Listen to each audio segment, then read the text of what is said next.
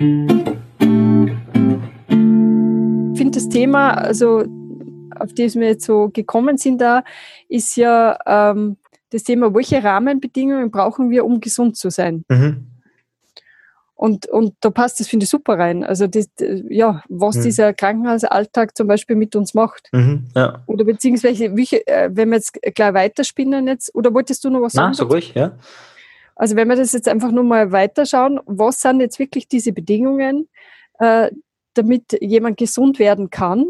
Und da gibt es nämlich interessanterweise schon relativ klare ähm, Kriterien. Mhm. Also das erste Kriterium zum Beispiel ist natürlich, dass der Patient auch gesund werden will. Mhm.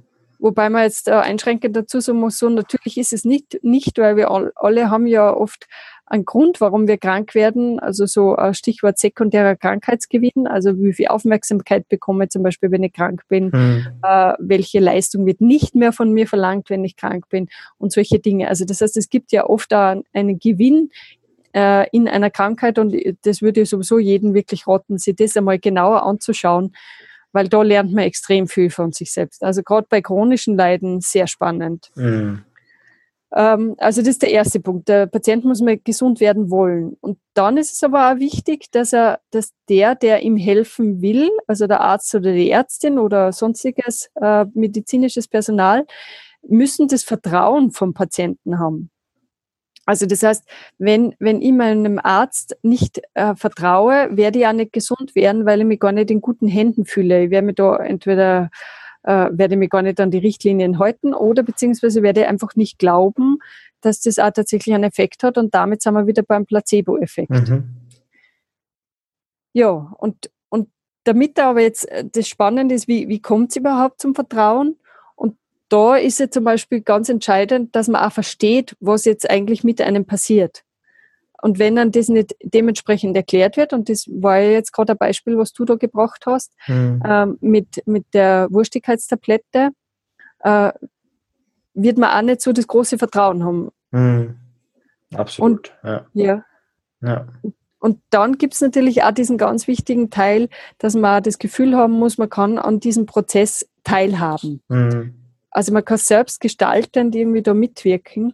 Und das kommt ja in, in sehr vielen äh, Krankenbehandlungen eher zu kurz. Mhm. Mhm.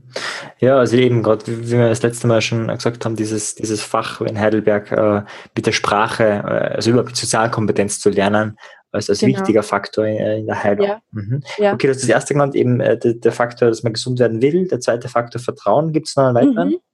Äh, nein, also praktisch das Vertrauen gliedert sie dann in diese, also dass man verstehen muss, was passiert, dass man mitgestalten kann und das Dritte ist auch, dass man das Gefühl hat, dass das auch einen, einen Sinn macht, was mhm. da passiert. Mhm. Also man muss einfach hinter der Behandlung stehen und muss das Gefühl haben, man kann dem Arzt vertrauen. Mhm. Und das sind schon mal Grundbedingungen, damit überhaupt Heilung passieren kann. Hm, das heißt, wenn man ein Zentrum aufbauen möchte, wo Heilung passieren soll, wäre das zum Beispiel die, die Grundrahmenbedingungen. Genau, ja. ja. Also die sind ja grundsätzlich bekannt. Das sind die sogenannten salutogenetischen Grundprinzipien.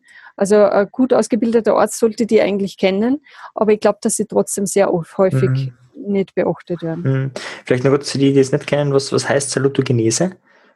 Salutogenese, Gesundheitsauslösung. Mhm. Also die, also so, die, die, die Entstehung ja. der Gesundheit, oder? Also genau. Saluto ist ja, genau. Gesundheit und. Ja, genau. Genau. Mhm.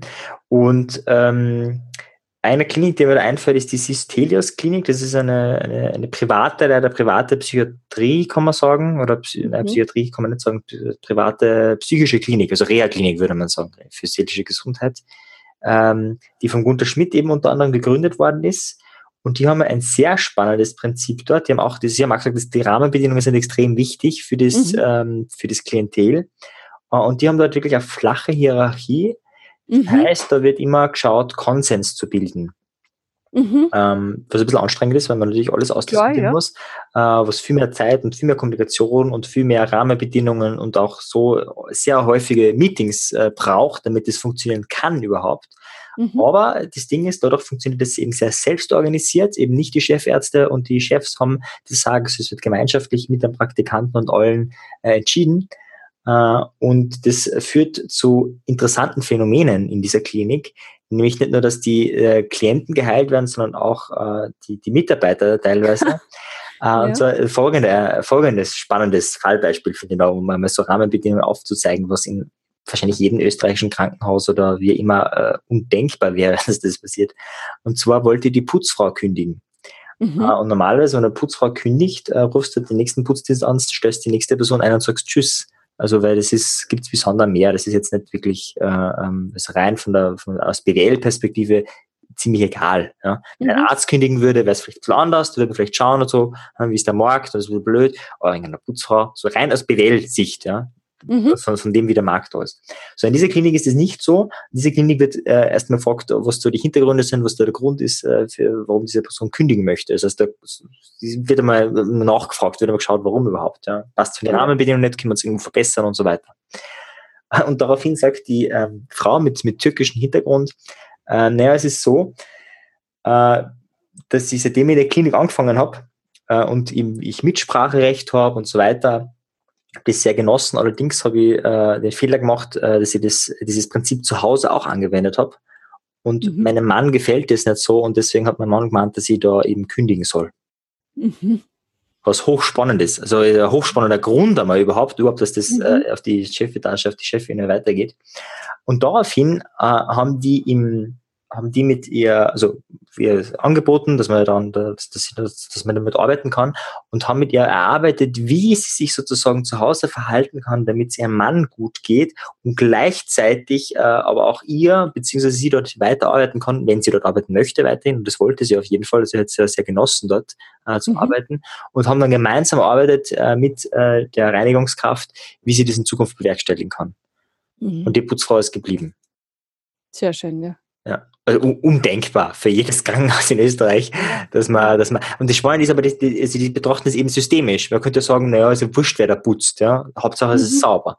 Und sie mhm. sagen, nein, es ist eben nicht egal. Äh, die Rahmenbedingungen wirken sich eben auf alles aus und äh, ist von der Putzkraft gleich wichtig wie äh, auf die Chefetage. Und ich, ich denke mal, das kennt eigentlich jeder, der mal in so größeren Systemen unterwegs war, was für eine zentrale Rolle die Reinigungskraft oft haben kann.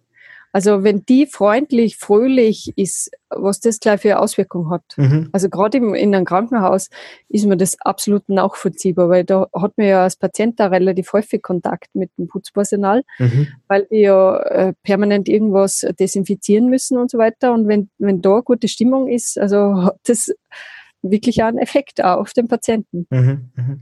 Ja, das wäre spannend, wenn man in Zukunft äh, Krankenhäuser nicht danach bewertet, wie viel, äh, also gibt es ja so Listen, äh, je nachdem, welche Störung diagnostiziert wird, kriegen sie verschiedene Gelder und so weiter.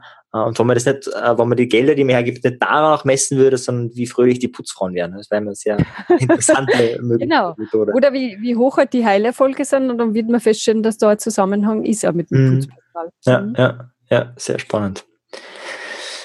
Okay, gibt es sonst noch was zu den Rahmenbedingungen der Gesundheit?